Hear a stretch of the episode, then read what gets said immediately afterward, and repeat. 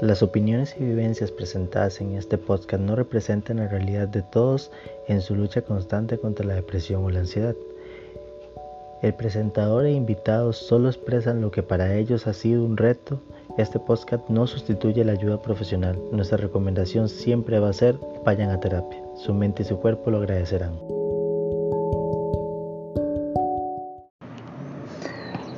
Hay situaciones en la vida que nos llevan a tener una depresión constante, a estar continuamente en esa situación de ansiedad que generalmente nos lleva a pensamientos suicidas, a pensamientos negativos, esas situaciones donde generalmente no tenemos el control de qué somos o quiénes somos y continuamente estamos deprimidos, continuamente estamos en en esa etapa o en ese momento, en ese instante donde la vida carece de cualquier sentido, donde nuestras relaciones o relaciones pasadas, actuales o lo que sea, se vuelven un castigo. Y muchas veces esto no es un castigo propio de la situación, sino más bien es un autocastigo. Muchas veces el hecho de sentirnos solos no es que nos sintamos solos, es que nosotros mismos nos autoaislamos, nos aislamos de la gente, evitamos a la gente y hacemos todo lo intención o con toda la intención del mundo, hacemos que la gente se aleje de nosotros.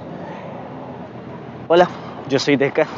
Yo creo que si ya han escuchado este podcast, se trata sobre un poco de mi vivencia a través de la ansiedad y la depresión. Y como tal la he venido tratando, cómo he tratado de que superar esta etapa tan difícil, porque realmente yo creo que es una etapa muy larga. O sea, superar la depresión y la ansiedad no es fácil, no es sencillo. Y lo primero que hay que hacer es empezar por el amor propio. Creo que es la parte más importante, construir un amor propio y construir bases en uno, en las que uno tenga que aprender a convivir solo, amarse a uno mismo, para poder superar la depresión y la ansiedad. Yo creo que todo empieza por ahí. Hoy, el episodio de hoy trata específicamente de autocastigo y aislamiento. ¿Por qué? Yo creo que la mayoría de nosotros, o los que han tenido depresión, o los que tienen ansiedad, o lo que sea, este, generalmente tendemos a tener una práctica muy común. Yo creo que es bastante común. Este, o tal vez, no, tal vez tú conlleves la ansiedad y la depresión de una forma distinta. Pero hasta donde he tenido la experiencia yo, ya que he sufrido de ansiedad y depresión, y como he escuchado a algunos de mis amigos y conocidos que han sufrido lo mismo, este, tenemos algo muy común, muy, muy típico tal vez, tal vez podría llamarse hasta un cliché, por decirlo de alguna manera. Podemos decir que es como hasta un cliché de cuando uno está deprimido y, tiene ansiedad. Entonces, wow, ¿qué es el aislamiento? El aislamiento es algo sumamente común. Todos nos hemos aislado, de hecho, todos hemos llegado a un punto en el que nos hemos apartado de la gente para estar solos, para mantenernos lejos de la gente, porque sentimos que la gente nos ha abandonado. O sea, sentimos que la gente nos ha abandonado. Entonces, eso ha sido parte de, parte de por qué nos terminamos después autocastigando por cosas que pensamos y creemos que están sucediendo, cosas que creemos que van a pasar o cosas que creemos que han sido parte de, de todo eso hoy, otra vez, nuevamente, creo que me gusta más grabar en los exteriores y afuera, en la calle, en el día. Este, me siento más cómodo y logro poder hablar un poco más fuerte. Generalmente, si han visto algunos episodios, he tenido que grabarlos durante la madrugada, entonces ha sido un poco complicado, principalmente porque eh, me toca como guardar un poco la voz y bajarlo un poquito. Pero entonces, ahora en adelante, vamos a hacer este podcast siempre, siempre, siempre, siempre en el exterior hablando mientras que generalmente intento caminar un poco y aclaro un poco mis ideas. Me gusta mucho caminar, de hecho, creo que es algo que antes lo hacía por ansiedad, generalmente lo hacía por ansiedad, antes caminaba mucho por ansiedad, caminaba montones, de hecho podía caminar distancias muy largas eh, cuando estaba demasiado ansioso, entonces sí, no tenía un control propio de eso, sino más bien lo hacía por la ansiedad. Ahora me gusta hacerlo, pero me gusta hacerlo con calma, me gusta caminar con calma, me gusta ver lo que está a mi alrededor, me gusta eh, experimentar lo que está pasando alrededor, la gente, cómo se ve la gente, me gusta ahora más, mucho más. Entonces voy a compartir este podcast con ustedes mientras camino, mientras me entretengo. Pero vamos a pasar al siguiente segmento.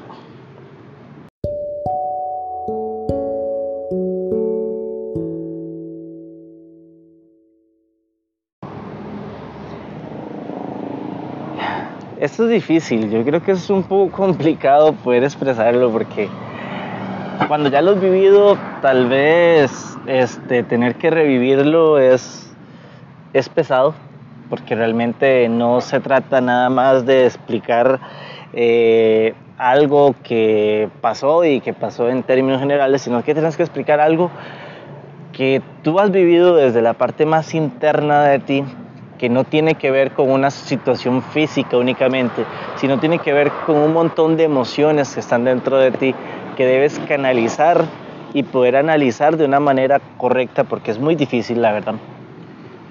Pero vamos a ver cómo sale esto. Bueno, el aislamiento. ¿Qué me lleva a mí al, aislamiento como tal? Bueno, hay una forma fácil de decirlo, creo que la forma más fácil y más sencilla de explicar el aislamiento como tal es a través de la depresión y la ansiedad.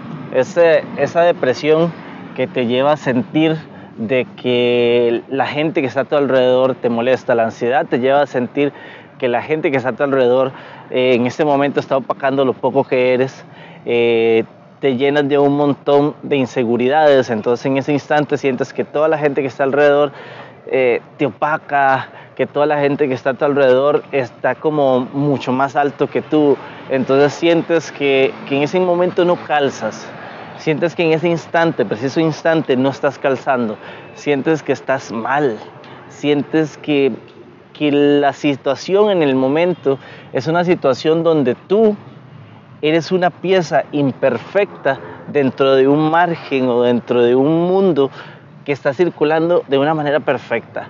Eres como una pieza que no calza dentro de un motor. Mientras que todo el motor está funcionando de forma perfecta, eh, tú eres esa pieza que está incomodando. Pero no necesariamente está incomodando, simplemente es una pieza que tiene una función en ese, en ese, en ese instante pero para ti es una pieza que no debería estar ahí. Vamos a explicarlo de otra manera, o voy a darles un ejemplo. Eh, muchas veces estuve en actividades que me invitaron o, actividades familiares eh, en las que yo estaba invitado, en las que yo debía participar o en las que me pedían participar porque eran mi familia, eran mis amigos, eran todo eso, pero en las que yo no me sentía cómodo. Nunca a bien haciendas pensándolo o recordando. En ningún momento nadie me hizo un lado. En ningún momento nadie me hizo sentir diferente o me hizo sentir que no perteneciera a ese momento, nunca. Hubieron actividades en las que me invitaron a salir, me llevaron, nos llevaron a lugares muy bonitos, a lugares muy especiales, pero en los cuales yo mismo me autoflagelaba o me autoculpaba de estar ahí diciendo que no calzaba en ese lugar, que no pertenecía a ese lugar y que en ese instante en el que estaba compartiendo con ellos, yo no debía estar ahí. Mi pensamiento, mi culpa y lo que estaba pasando en ese momento por mi mente me decía, tú no perteneces acá, deberías irte, deberías aislarte, tú no eres de este lugar, tú no perteneces a este lugar, tu mundo no es este mundo, eh, la gente está feliz, tú estás, tú estás amargando el momento. Es muy curioso porque nosotros mismos pensamos que estamos mal y que estamos haciendo que el momento se vuelva incómodo y nosotros mismos convertimos ese momento en un momento incómodo.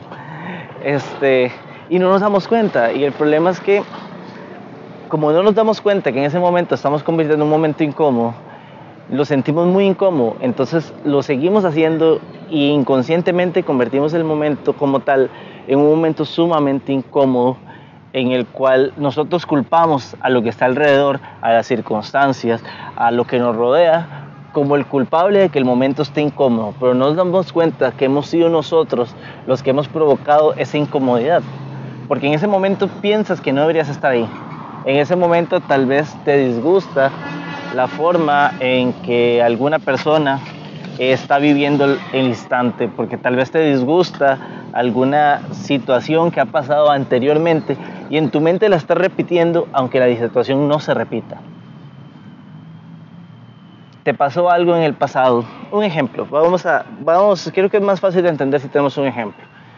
Eh, hace muchos años, antes de, conocer a la mamá de mis hijos, este, yo no tuve muy buena relación con la mayor parte de gente. Generalmente, normalmente no tenía buena relación con la gente porque me aislaba mucho debido a situaciones que me pasaron muy en el pasado. Principalmente intentaba no encariñarme mucho con la gente porque y tuve, perdí amigos por culpa de, de circunstancias mmm, que por el momento no les voy a contar, más adelante les contaré. Perdí amigos, entonces intentaba no encariñarme mucho de la gente. Mmm, las relaciones que tenía generalmente eran relaciones en las que realmente las vivía porque las vivía, no porque, realmente no las vivía, creo que estaba en ellas porque estaba en ellas y listo y porque la situación pasaba para que estuvieran ellas, pero realmente yo nunca estuve con ella ni nunca tuve una relación real. Resulta que este patrón que ya llevaba de no tener un interés real en, en una pareja, en llevarme ciertas cosas, en que me mantuviera aislado de su familia, en que eh, tuviera una relación eh, de respeto con su familia, pero no quisiera relacionarme con ellos como una familia propia,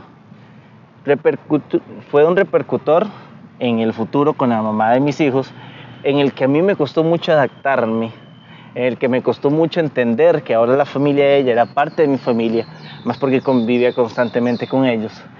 Me costó mucho entender la relación que, tiene una familia, porque realmente nunca había tenido una relación de familia prácticamente con nadie, siempre había estado en la mayor parte del tiempo solo y continuamente me aislaba, continuamente me, decía, me hacía hacia un lado de la gente, continuamente me aislaba en las fiestas y ese era mi patrón. Mi patrón para mí estaba bien. El problema es que mi patrón era repetitivo, causando daño a la gente que me rodeaba de forma muy seguida. Entonces, ¿qué es lo que pasaba? Simple y sencillamente yo continuamente me aislaba pensando que estaba mal, pensando que la forma correcta para poder sobrellevar las cosas era aislándome era alejándome de la gente, porque así todo estaba mejor. Así yo no molestaba a nadie. ¿Por qué? Porque aquí viene la segunda parte de este podcast y ya vamos para el siguiente segmento.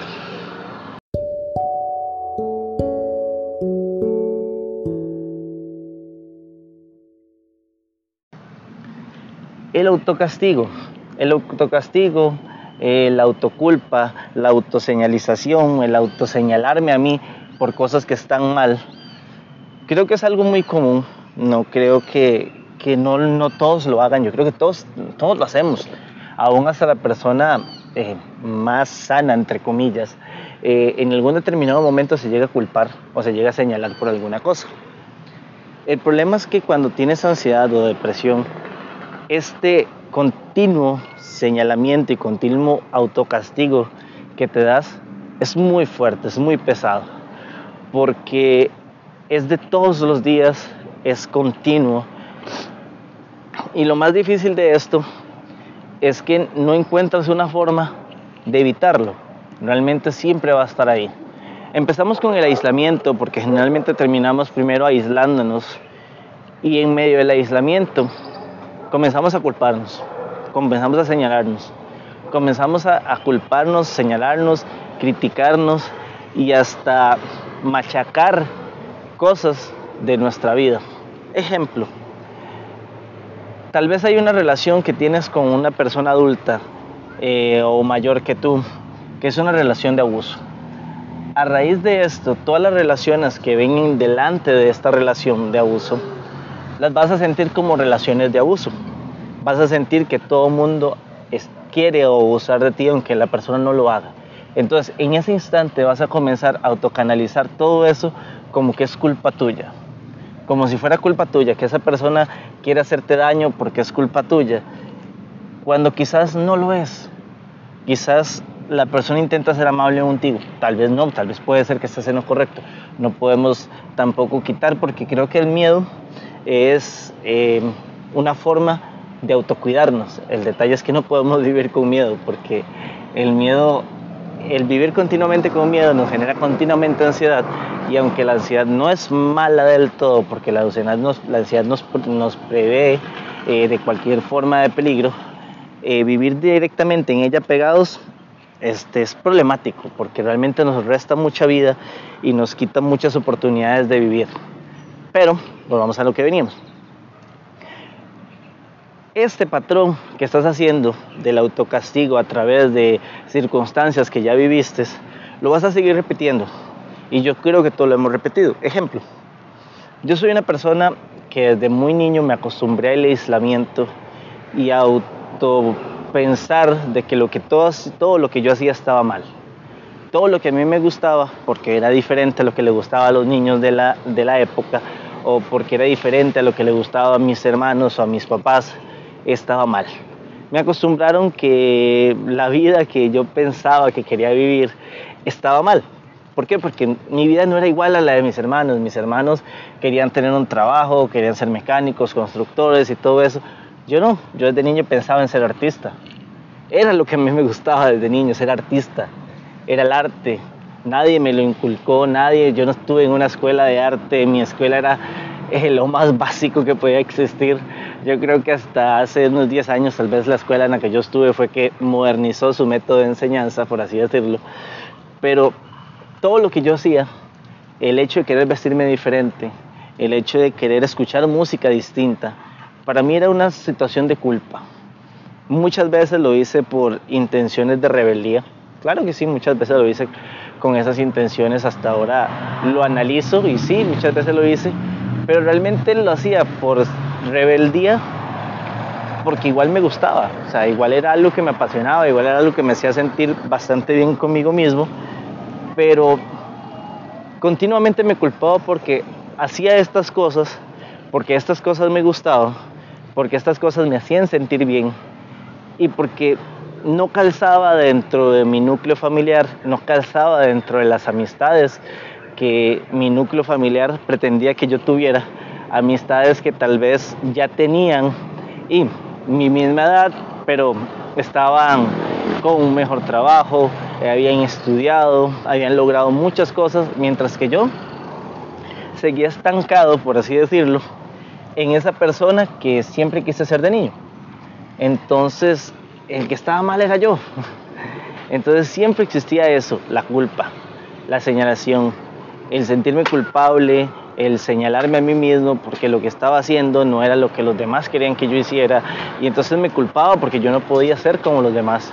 Esto, más el aislamiento, me llevaba a tener depresiones muy fuertes en las que yo no quería saber de nada, de nadie, eh, me llevaron a situaciones muy extremas donde puse en peligro mi vida muchas veces porque según yo buscaba una salida, una salida a, la depresión, una salida a la ansiedad a través de eso, de canalizar todo ese desprecio y ese y ese y esa culpa a través de, de la depresión y lo único que hacía era hundirme más no sé si ustedes han, o me imagino que todos lo han, visto en alguna película, alguna serie, lo que sea, las arenas movedizas. Ok, las arenas movedizas como tal, este, dice que continuamente te estás moviendo, provoca que te hundas más.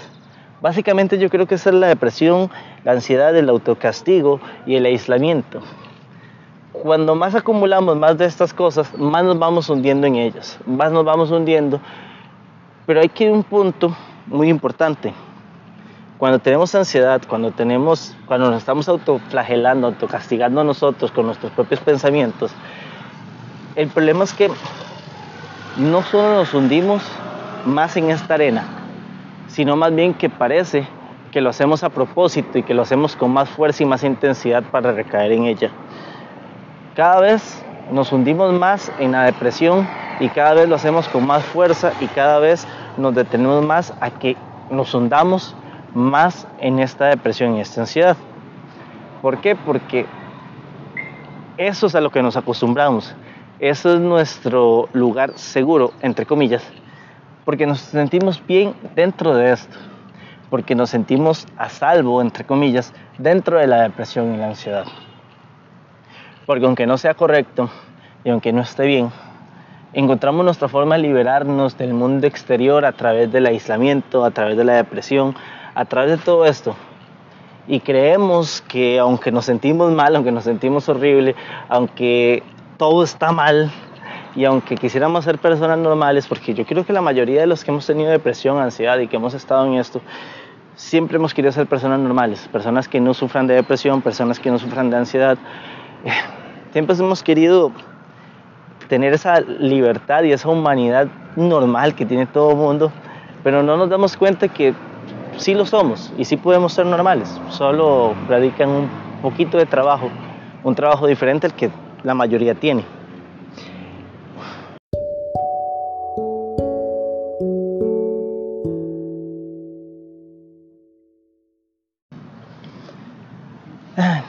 El autocastigo, el aislamiento, son parte fuerte, constante y uno de los temas más difíciles de tratar a través de, la terapia. Yo creo que son temas que duran semanas, meses en ser tratados y que son sumamente complicados. Yo creo que la terapia y la terapia es una de las cosas más importantes que no podemos descartar o no podemos hacer a un lado. Debemos tener siempre presente y ojalá nunca dejar de ir a terapia hasta lograr convertirnos en, esa persona que queremos ser. No se trata de ser normales, porque normal, normal es una palabra extraña realmente. Normal es una palabra difícil de, de, de, analizar de forma correcta, ya que ser normal no implica únicamente y llevar una vida como la llevan los demás. Yo creo que ser normal es es más un cliché. Yo creo que cada uno tiene una forma diferente de vivir su normalidad de vida. Pero si hablamos de una vida sin depresión, sin ansiedad y sin estas molestias continuas que tenemos aquellas personas que hemos sufrido de esto, yo creo que esa normalidad que nosotros llamamos es una vida en paz. Pero ¿cómo alcanzamos esa vida en paz? Bueno, lo primero que todo, lo que siempre les vamos a recomendar o lo que siempre les voy a recomendar va a ser la terapia. Este, no creo que superar la depresión o la ansiedad se pueda hacer solo o sola. Es muy difícil. Creo que intentar hacerlo solo es, es muy complicado. Tal vez puede ser que haya personas que lo logren. No lo descarto. Realmente puede ser que si hay personas que lo puedan lograr. Este, pero creo que la mayoría necesitamos siempre de una ayuda, de una ayuda profesional necesitamos de terapia, necesitamos de un psicólogo, necesitamos de, de, un consejero que sepa verdaderamente hacer esto. Y la terapia es sumamente importante porque la terapia te ayuda a autoconocerte y autoconocer tus miedos y te permite ver más allá de lo que está sucediendo y te permite hablar de ti de una forma muy distinta. Ahora, con las situaciones del aislamiento y las situaciones relacionadas con con el autocastigo y esto, que ha sido el tema de hoy, creo que el enfoque es bastante sencillo y bastante simple si lo ponemos desde una perspectiva en la cual estamos recibiendo un tratamiento.